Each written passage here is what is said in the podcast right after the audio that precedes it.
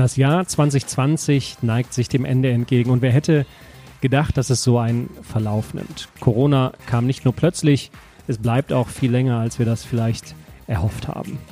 In dieser Folge Mutmenschen spreche ich mit drei Menschen, die für mich Mutmenschen sind, denn sie wurden durch die Schutzmaßnahmen, die wir ergriffen haben, um zu versuchen, diese Corona-Pandemie in den Griff zu kriegen, wirtschaftlich hart getroffen wurden und das, was sie für mich zu Mutmenschen macht, ist, dass sie den Kopf nicht in den Sand stecken. Dass sie nicht klagen und rumwinseln, sondern dass sie das machen, was ein starker Mensch tut, nämlich aufbrechen und neue Wege wagen. Und insofern ist es für jeden von uns spannend, diesen dreien mal zuzuhören, denn irgendwann, irgendwo im Leben kommen wir alle mal an eine Stelle, wo es nicht so weitergeht wie bisher, wo wir etwas Neues ausprobieren müssen. Und da sind diese drei Menschen für mich gute Lichtblicke und Inspirationen, um zu zeigen, wie man den Kopf oben hält und mit Mut und Zuversicht in die Zukunft aufbricht. In diesem Sinne, lassen Sie das Jahr positiv enden, egal wie Ihr persönlicher Verlauf war, um dann mit neuer Kraft und Mut und Zuversicht besonnen in das Jahr 2021 21 zu starten. Aber jetzt direkt zum ersten Gesprächspartner. Viel Spaß beim Hören. Den ersten Gast, den ich hier im Podcast begrüßen darf, ist Herr Kirchner. Äh, Herr Kirchner, begrüße Sie recht herzlich und erzählen Sie unseren Gästen doch mal in Kürze, was machen Sie denn beruflich? Hallo Herr Holzer, grüße Sie auch ganz herzlich. Ähm, beruflich bin ich Veranstaltungsleiter bei den Kölner Verbändeseminaren und mein Geschäft äh, ist es monatlich wöchentlich Veranstaltungen, Präsenzveranstaltungen zu machen für Verbände in Deutschland. Mittlerweile sind ja rund 20.000 Menschen leider an oder mit Corona verstorben. In diesem Podcast wollen wir jedoch nicht auf das menschliche und gesundheitliche Leid schauen, sondern den Blick auf die wirtschaftlichen Folgen. Denn um die Ausbreitung des Virus in den Griff zu kriegen, nehmen wir verschiedene Maßnahmen vor. Wir befinden uns mittlerweile im zweiten Lockdown. Der dritte steht jetzt kurz vor Weihnachten sozusagen vor der Tür. Wie sind denn die Auswirkungen? Welche Auswirkungen hat das denn, dieser Schutz vor der Pandemie, auf Ihr Geschäft? Gravierende. Ähm, vor allen Dingen im März, wo das dann, ich glaube 16. 17. herum, wo dann der Lockdown im Prinzip in Kraft getreten ist in Deutschland, ähm, sind wir quasi von 100 auf 0 gefallen. Das heißt, äh, zuvor, also vor dem März, hatten wir ausschließlich Präsenzveranstaltungen. Ähm, das Wort digital kam da bis dato nicht vor und wir mussten im Prinzip den gesamten Geschäftsbetrieb im Bereich Veranstaltungen stoppen, weil eben nicht mehr erlaubt war. Also kann man sagen, uns hat das mit voller Wucht getroffen. Wie fühlt sich sowas an, wenn Sie faktisch ein Berufsverbot haben und Sie und Ihre Mannschaft kein Geld mehr verdienen können oder dürfen? Hm.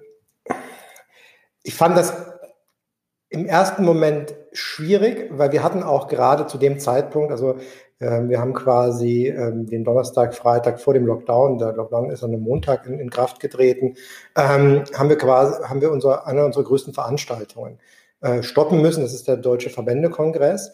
Und äh, bei mir ist dann relativ schnell so innerlich ans Arbeiten gekommen. Also ich habe mir Gedanken gemacht, äh, weil es war absehbar, dass wir zumindest mal die nächsten Wochen, ich habe das mal so auf drei Monate für mich datiert, ähm, Präsenzveranstaltungen so in dieser Form wahrscheinlich nicht mehr machen können.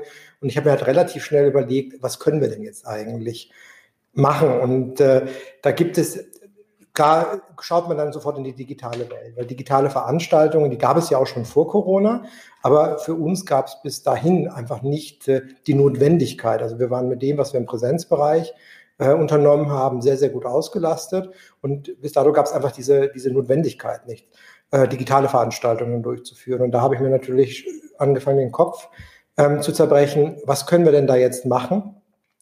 Was, wie gesagt, im ersten Moment relativ herausfordernd war, aber dann eben massiv auch, auch neue Chancen geöffnet hat. Also Corona war eher ein Ermöglicher als ein Verhinderer für uns.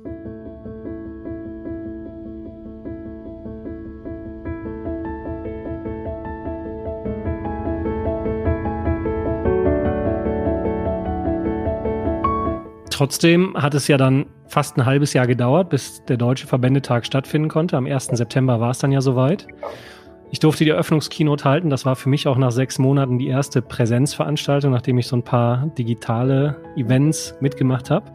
Besonders auffallend fand ich für mich dieses sehr stringente Hygienekonzept. Also sie hatten viele charmante Damen und Herren dort, die aber sehr eindringlich auf Regeln hingewiesen haben. Stühle standen anderthalb Meter entfernt. Es gab separate Ein- und Ausgänge, Maskenpflicht, sobald man seinen Stuhl verließ. Und ich kann mir vorstellen, für Sie als Veranstalter, das war ja auch so, die Branche guckte ja auch, was machen Sie da? Es war ja auch noch in Berlin. Viele Verbände kamen ja auch, um zu gucken, wie sie das Event durchführen. Und ich kann mir vorstellen, dass sie gar keine Lust hatten, in dieser aktuell medial sehr aufgeheizten Zeit zum Superspreader-Hotspot erklärt zu werden. Doch das Risiko besteht ja, wenn man ein Event macht in der heutigen Zeit. Und sie haben es trotzdem durchgezogen. Warum? Weil für das Unternehmen, also für unser Unternehmen, auch die Notwendigkeit bestand, dieses Event auch durchzuführen. An so einem Kongress, wie man sich vorstellen kann, hängt auch unglaublich viel Sponsoring beispielsweise. Es hängen sehr viele Teilnahmen. Und wenn Sie das Event gar nicht mehr durchführen, dann heißt es, das Geld fließt wieder ab. Ähm, Punkt. Das war, deswegen haben wir gesagt, wir ziehen das Ganze durch. Also das war der Antrieb von Anfang an. Wir werden das in diesem Jahr machen. Wir haben uns natürlich dann auch recht äh, frühzeitig entschlossen, wo dann erste Lockerungen wieder in Kraft getreten sind. Juni, Juli muss das ungefähr gewesen sein. Wir wollen das auch machen, weil wir fest daran glaubten und auch immer nach wie vor auch daran glauben, dass Verbände, aber auch äh, viele andere Menschen einfach nicht nur noch digitale Veranstaltungen machen können in Zukunft. Das heißt, das persönliche Gespräch, die Begegnungen sind einfach unglaublich wichtig. Und in dem Kongress wollen wir und möchten wir da einfach auch ein Zeichen setzen. Deswegen machen wir auch weitere Präsenzveranstaltungen. Das heißt, trotz der digitalen Events, die wir sehr erfolgreich bisher auch durchgeführt haben, äh, bleibt für uns auch das Analoge, das Klassische und äh, genau aus diesen zwei Gesichtspunkten, wir waren einerseits, wie gesagt, schon dazu verdammt, das Ganze zu tun, aber andererseits eben auch wollten wir damit ein Zeichen setzen. Tja, das Digitale ist ja sehr bequem. Also man sitzt zu Hause, man hat nicht mehr den ganzen Reisestress, äh, ist ja für die Teilnehmer auch angenehm. Aber auf der anderen Seite fehlt natürlich auch irgendwie was. Ne? Das ist so, als hätte man keine echte Beziehung, keinen Lebenspartner, mit dem man zusammenlebt, sondern man sieht sich nur noch digital. Das kann man machen. Die Frage ist, ob dann nicht wirklich was fehlt. Was ist denn Ihr Tipp? Wie sieht denn die Zukunft aus? Digital, analog, hybrid oder was kommt da? Beides, also hybrid. Ich äh, sage ganz klar, die Zukunft im Veranstaltungsbereich wird hybrider werden.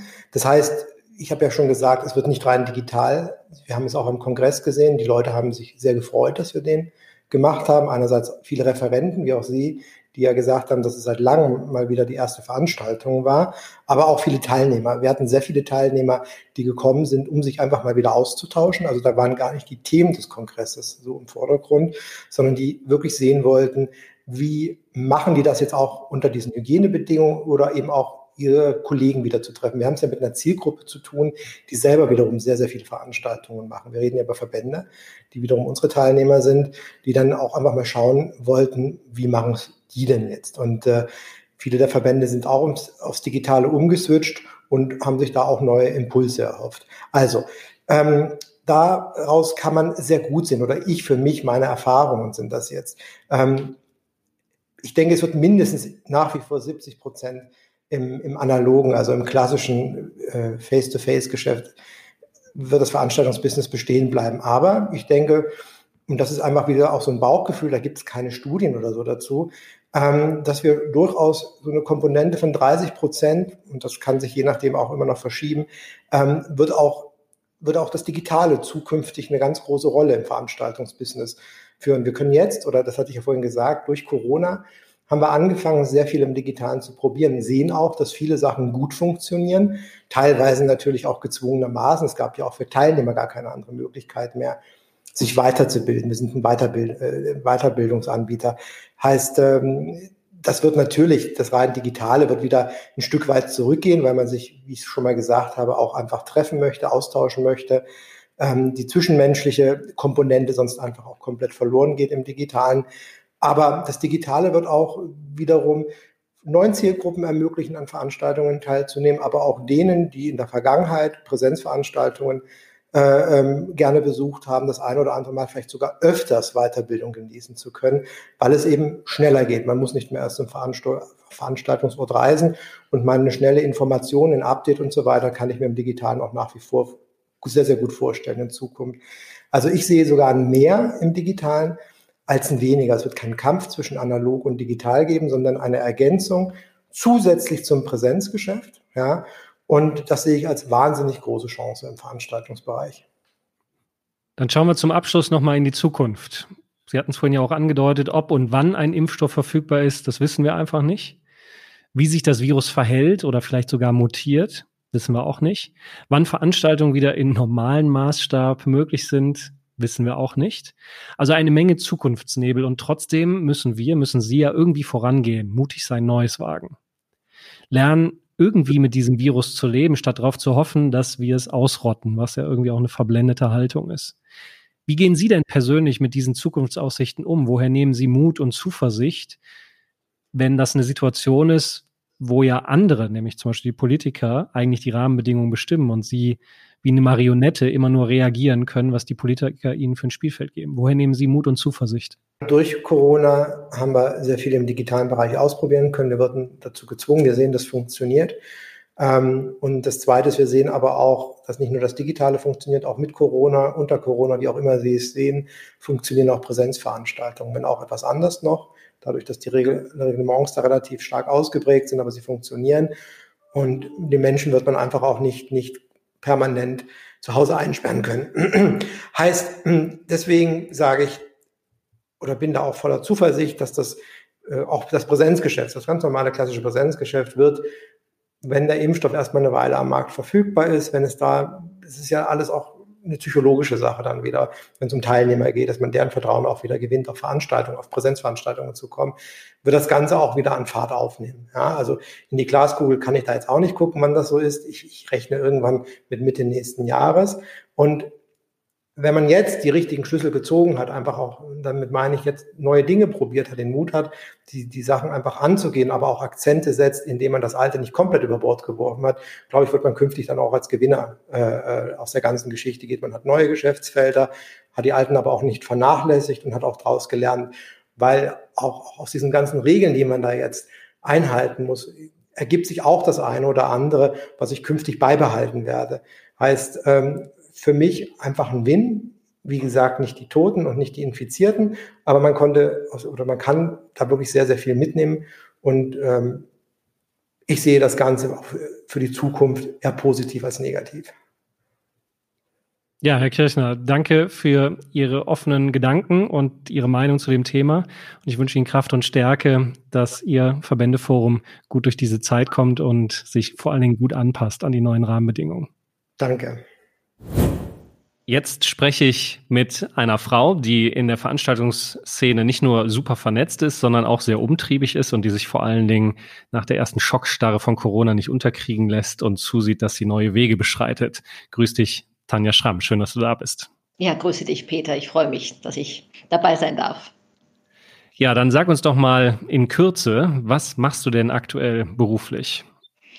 Genau, also ich leite das größte Netzwerk der Eventbranche mit dem Namen Meet Germany. Wir sind jetzt äh, über 2500 Netzwerkpartner deutschlandweit unterwegs und äh, sind auch im Gespräch mit Österreich, Schweiz und äh, Benelux. Also sitzt du sozusagen mittendrin in der Veranstaltungsbranche. Die Maßnahmen, die wir ergriffen haben, um zu versuchen, die Ausbreitung des Coronavirus in den Griff zu kriegen, die haben dich ja sicherlich sozusagen voll getroffen. Wie sieht es denn aus? Welche Auswirkungen haben diese Maßnahmen denn auf dein Geschäft? Mhm. Ja, definitiv. Also wir haben äh, wir organisieren im Jahr fünf große Summits, wo wir Anbieter und Planer zusammenbringen. Unser erstes hätte im März stattgefunden in München. Und schon im Februar hatten wir das Gefühl, dass, äh, dass sich etwas verändert und, ähm, hab, und hatten schon überlegt, wie gehen wir mit dieser Situation um ähm, und sind ins Gespräch gegangen mit verschiedenen Plattformen, weil wir schon wussten, dass weniger Gäste kommen und wir es schon digital begleiten müssen. So, dann kam aber die Nachricht, dass es gar nicht stattfinden kann. das gab uns wiederum die Chance, weil wir hier schon vorgeprescht sind, dann komplett dieses Event digital durchzuführen.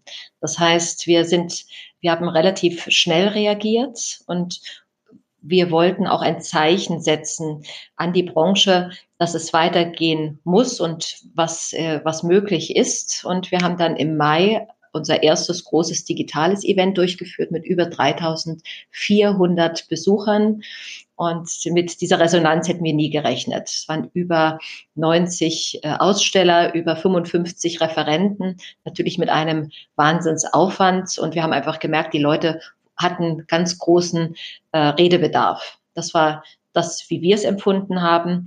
Aber wichtig ist jetzt auch, dass wir wieder Live-Events durchführen. Das heißt, jetzt geht's weiter. Wir planen jetzt auch schon und haben auch unsere ersten Live-Events auch wieder durchgeführt. Könnt ihr denn mit diesem Online Gedöns nenne ich das mal. Es ist ja schon vorteilhaft, auch bequem, man hat nicht mehr die Anfahrt, aber irgendwie fehlt einfach auch was, ne? weil sonst müssten wir auch gar keine Konzerte mehr besuchen oder eigentlich braucht man ja auch nicht mehr mit einem Lebenspartner zusammenleben. Man kann ja alles per Skype irgendwie machen. Also für mich ist digital ein netter Ersatz, aber es fehlt einfach so diese Präsenz und dieses 3D und diese Atmosphäre, auch wenn man vor Ort ist und Menschen einfach persönlich trifft. Ähm, kann man denn mit solchen digitalen oder Hybrid-Events überhaupt Geld verdienen? Weil der Aufwand der Technik, was ich von anderen Veranstaltern gehört habe, ist dann doch sehr enorm und die Zahlungsbereitschaft ist eine andere der Teilnehmer. Was sind da eure Erfahrungen? Also ist eine gute Frage. Die ersten zwei Events, die wir durchgeführt haben, die hatten bei uns auch nicht das Ziel, Geld zu verdienen. Also wir hatten das erste hybride äh, beziehungsweise das erste digitale Event. Ähm, da haben wir zumindest die Kosten gedeckt, weil wir einen kleinen Obolus genommen haben von den Ausstellern. Das nächste Event, das war Meet the Change. Da ging es tatsächlich darum zu zeigen, was ist in der Krise möglich. Und das war auch unser erstes äh, Event, äh, in dem wir auch äh, Live-Gäste wieder zugelassen haben. Das hatte gar nicht das Ziel, ähm, Geld zu verdienen. Das Summit, was wir jetzt durchführen am 7. Oktober, das finanzieren die Aussteller. Und natürlich ähm, ist, äh, ähm, muss man hier schauen, äh, wie groß ist der Aufwand. Und der Aufwand ist gerade enorm. Also wir schaffen es nur, weil wir großartige Partner haben, die uns da technisch unterstützen, die uns mit ihrem Know-how unterstützen. Wir arbeiten viel mehr und viel länger in der Vorbereitung für diese Veranstaltung. Wenn ich das jetzt komplett alles bezahlen müsste, würde ich es kaum gegenfinanziert bekommen, auch wenn, ich, äh, wenn jetzt die Veranstaltungsplaner hier ähm, eine entsprechend hohe Gebühr zahlen müssten. Also ähm, daher ähm, wird es, äh, äh, also es, ich glaube, dass es in Zukunft möglich ist, darüber Geld zu verdienen. Ich glaube, nur jetzt gerade in der Findungsphase ist es noch sehr schwer, weil der Aufwand einfach viel zu groß ist.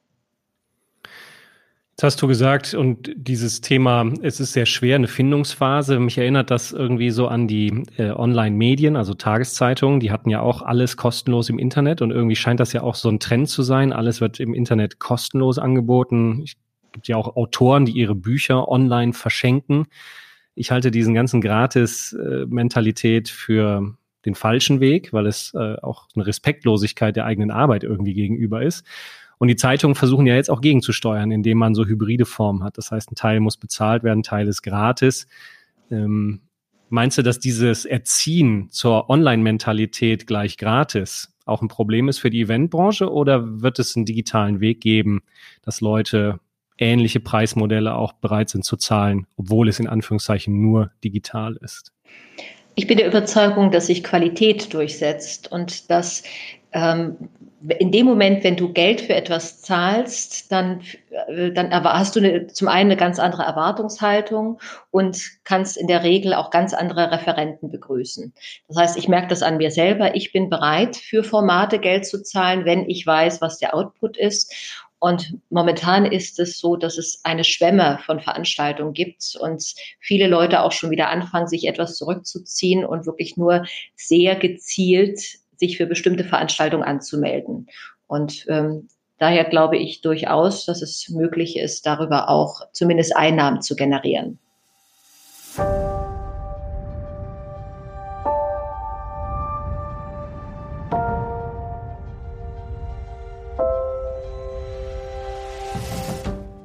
Ja, Qualität setzt sich durch, das glaube ich auch. Und eine Qualität ist ja, du hast vorhin angedeutet, ja auch äh, das Thema Live-Treffen.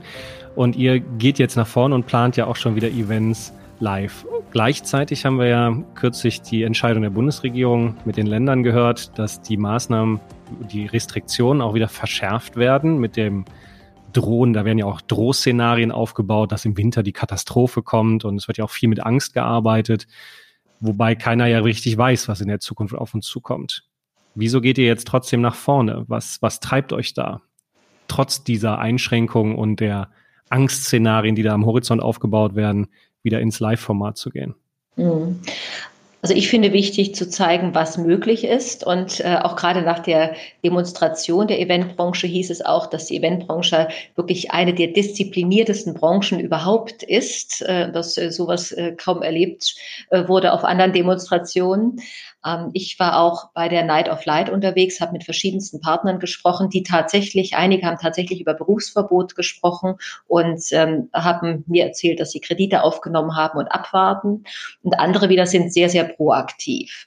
Und ähm, ich äh, denke, dass wir nicht abwarten dürfen, sondern wir müssen uns verändern, wir müssen uns trans äh, transformieren und wir sollten auch das Signal setzen, dass es wieder Veranstaltungen geben kann. Natürlich unter sehr äh, starken Auflagen, also jetzt auch NRW. Wir dürfen dort maximal 70 Veranstaltungsplaner begrüßen und insgesamt bis zu 150 Personen inklusive Staff. Das ist natürlich jetzt auch nicht wahnsinnig viel.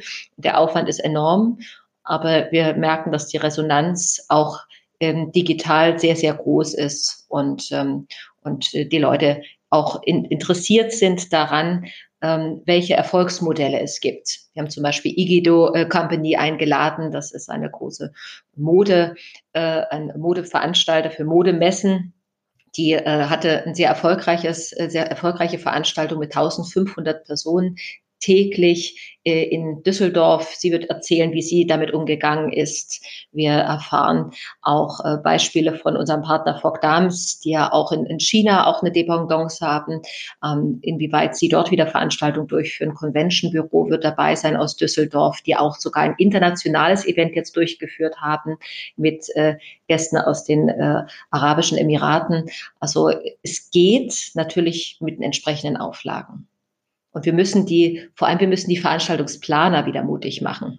Das eine ist, dass wir die Politik sensibilisieren und ähm, auch äh, Gelder bekommen für unsere äh, Veranstaltung, äh, Veranstaltungsdienstleister. Aber das andere ist, wenn die Veranstaltungsplaner sich nicht trauen, Veranstaltungen durchzuführen, dann können wir noch so viel äh, Hygienekonzepte schreiben, dann ähm, passiert nichts. Na, das ist das Signal, was wir setzen wollen. Was ist möglich und wie ist es möglich?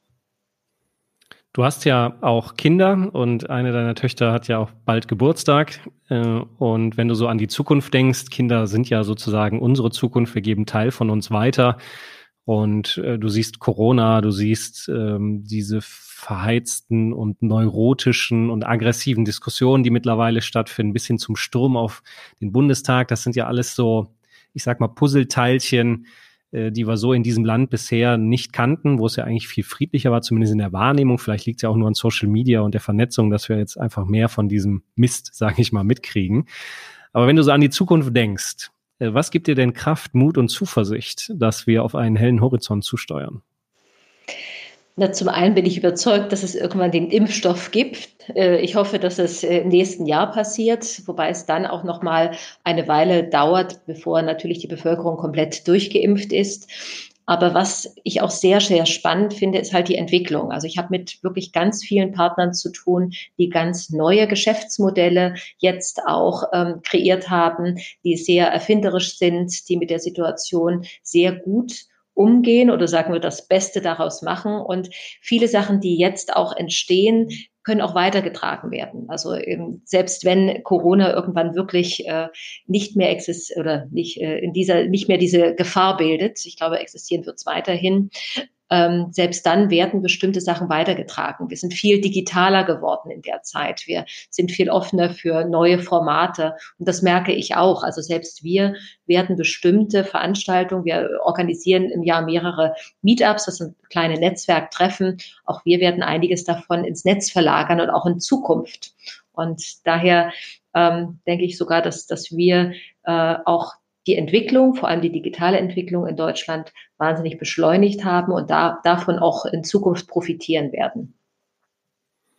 Es gibt ja diesen Hype, sage ich mal, Digitalisierung. Dank Corona gab es jetzt so diesen Boost und ähm, Technik verändert uns ja auch. Das macht ja irgendwas mit uns. Also ich sag mal, wenn ich auf der einen Seite sowas wie Tinder habe und gewohnt bin, durch links und rechts wischen einfach Kontakt zu anderen Partnern zu haben, dann ist es vielleicht auch egal, ob ich mit dem jetzt eine langfristige Beziehung habe oder nicht, weil durch das Wischen bin ich ja gewohnt, auch schnell wieder Nachschub zu kriegen.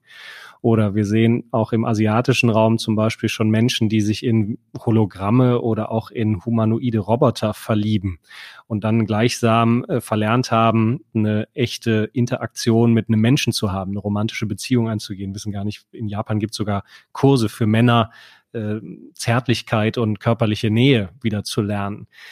Dieses ganze Digitale, kann es sein, dass wenn es zu viel wird, wir auch was Wesentliches verlernen, was uns Menschen eigentlich auszeichnet? Ich bin überzeugt davon, dass das Digitale nicht, nicht den persönlichen Kontakt ersetzen wird. Es wird es, wird es ergänzen.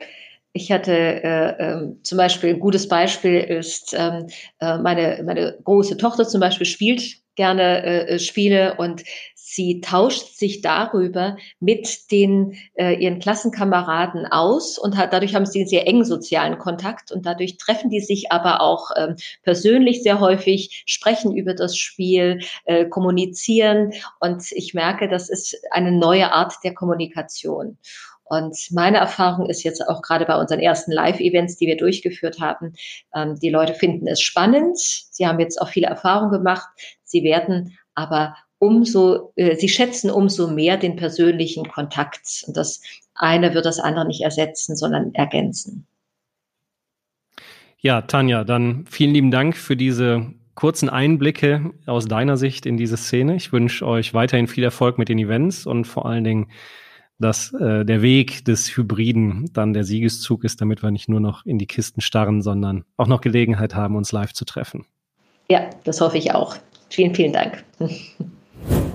Mein dritter und letzter Gesprächspartner heute ist ein Musiker, der auch schon mal in meinem Podcast war. Mit dem habe ich auch ein ganzes spannendes Gespräch aufgenommen, denn er hat ein, finde ich, sehr schönes neues Album rausgebracht. Es trägt den Titel Alles wird gut. Äh, die ganze Episode wird in einem, an einem separaten Termin ausgestrahlt, äh, bekommt ihr natürlich hier mit auf meinem Podcast.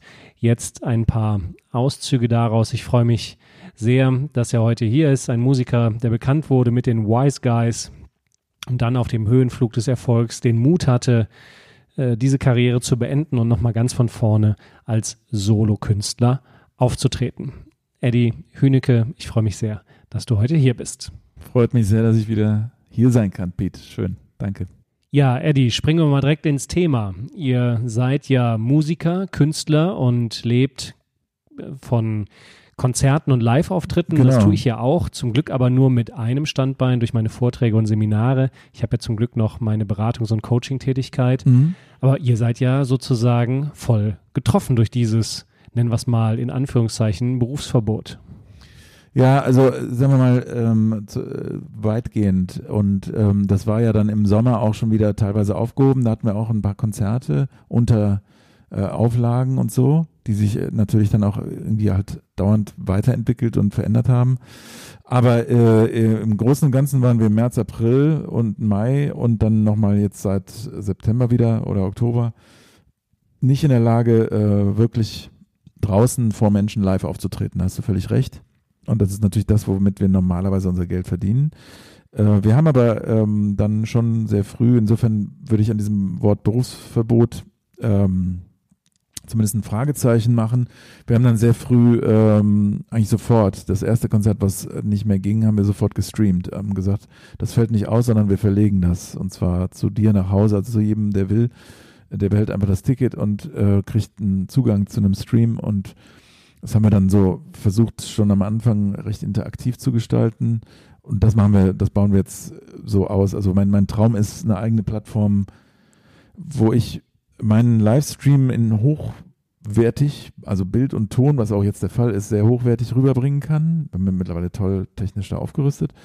Aber eben auch, so wie bei Zoom, äh, alle äh, so, so sich gegenseitig sehen können oder zumindest viele, dass man so, wie, und das würde ich am liebsten dann so sortieren können wie so ein Auditorium, weißt du, dass du so wie so eine kleine Reihe von oder zwei, drei Reihen von Leuten um die Bühne rum gruppierst auf dem Bildschirm und dann kannst du da irgendwie halt in andere Wohnzimmer reingucken. Das ist halt auch ein, ein Riesenspaß gewesen. Also wir haben, wir haben jedenfalls viel rumexperimentiert und ähm, sind da immer noch bei. Und, Aber das ist ja auch ähm, der verdienen, Weg aus so einem auch, Berufsverbot. Ne? Genau, genau. Also, also, faktisch ist es ja ein Berufsverbot in der Form, wie es bis jetzt war. Also ja, es liegt quasi ein fetter Stein im Weg, ja, wo du jetzt nicht weiter kannst, also suchst du einen Weg drumherum. Genau.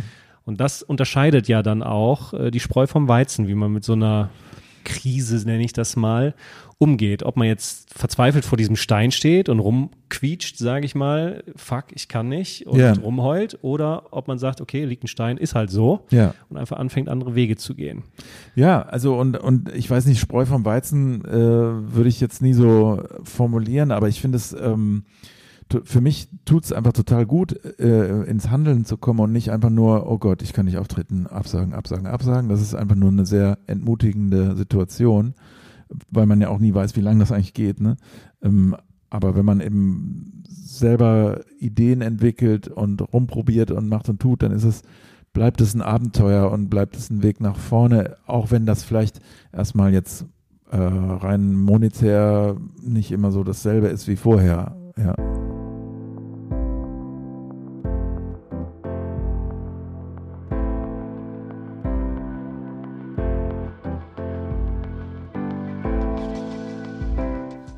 Das ist einfach anders. Ne? Genau. Ich benutze ja gerne das Bild von den modernen Nomaden. Also wir sind mhm. ja als äh, Nomaden sozusagen groß geworden als Menschheit mhm. über viele Jahrzehntausende und dann gab es ja mal so einen kleinen Schock Sesshaftigkeit und viele meinen ja auch, wenn sie ihr Eigenheim, Häuschen zu Hause haben und sich festklammern oder den Arbeitsplatz, äh, dann ist man sesshaft. Aber faktisch sind wir ja heutzutage auch moderne Nomaden. Mhm. Und Nomade gewöhnt sich einfach ans Unterwegssein. Mhm. Und zum Unterwegssein gehört ja auch genau das, also bewährtes, bekanntes Loslassen, ja. Abschied nehmen, aufbrechen. Ja, genau. Und jetzt und wenn man gar nicht feststeht, sondern sich dran gewöhnt, dann kann man das Alte einfach loslassen und neue Wege ausprobieren. Ja, also äh, und ähm, und das ist ganz schön, mh, mm, also ist herausfordernd in, in, in, äh, in jeder Richtung und es ist sehr lohnend und es ist auch sehr, manchmal sehr frustrierend, sehr anstrengend. Äh, ich finde, meine, meine emotionalen Ausschläge gehen stärker nach oben und stärker nach unten, als ich das vorher kannte, vor Corona. Mhm. Weil da ja auch nicht nur Freude bei ist, sondern sicherlich auch Angst. Weil ja auch Nebel ja. davor ist. Ne? Man sieht ja nicht, äh, wie es weitergeht. Man, Man muss sieht ja nicht, in den Nebel reintappen. Und ähm, ich, es hat auch vielleicht speziell mit dieser Online-Form zu tun. Ich finde es was ganz anderes ähm, in diesem Kellerstudio, äh, das ich mir da aufgebaut habe, aufzutreten, als in einem Saal, in dem 200 Leute oder wie viel auch immer sitzen. Ähm, habe zwar das Glück, dass ich meine Familie äh, als Team dabei habe und auch meine Frau, die äh, als Publikum sozusagen immer dabei ist und immer. Deswegen ein bisschen echtes Publikum. Ja, das, das macht einen riesen Unterschied ähm, äh, als in einem wirklich ganz leeren Raum. Weil Dennoch, es eben die Präsenz der Leute ist. Oder? ich ja, spüre das ja, ja auch genau. bei den, ich mache ja auch Online-Vorträge, ja, insofern haben wir ähnliche Wege gesucht durch die Krise, du halt mit der Musik, ich mit dem Reden, auch online. Aber irgendwie dieses Digitale, es ist einfach keine echte Begegnung. Es ist, fehlt irgendwie was. Also es ist ein guter Ersatz. Ich mhm. finde das wie so eine, also wenn die Brücke über den Rhein kaputt ist, dann baut man sich halt so eine Ponton-Behelfsbrücke online. Aber es ist für mich kein nachhaltiger Ersatz, weil irgendetwas fehlt. Es ist bestenfalls eine Ergänzung. Ich habe auch den Eindruck, dass es vielen äh, Zuschauern so geht. Ja, also die Resonanz ist äh, einfach schwieriger geworden. Es ist, äh, die Leute wollen wollen nicht mehr. Die wollen eigentlich, die wollen jetzt, die haben so viel auch teilweise beruflich oder in der Schule mit Zoom zu tun. Die wollen dann ja auch noch abends sich ihre ihre Konzerte dann auch noch auf dem Bildschirm angucken. Die wollen eigentlich, eigentlich wollen wir alle wieder, aber natürlich noch geht's so nicht. Ne?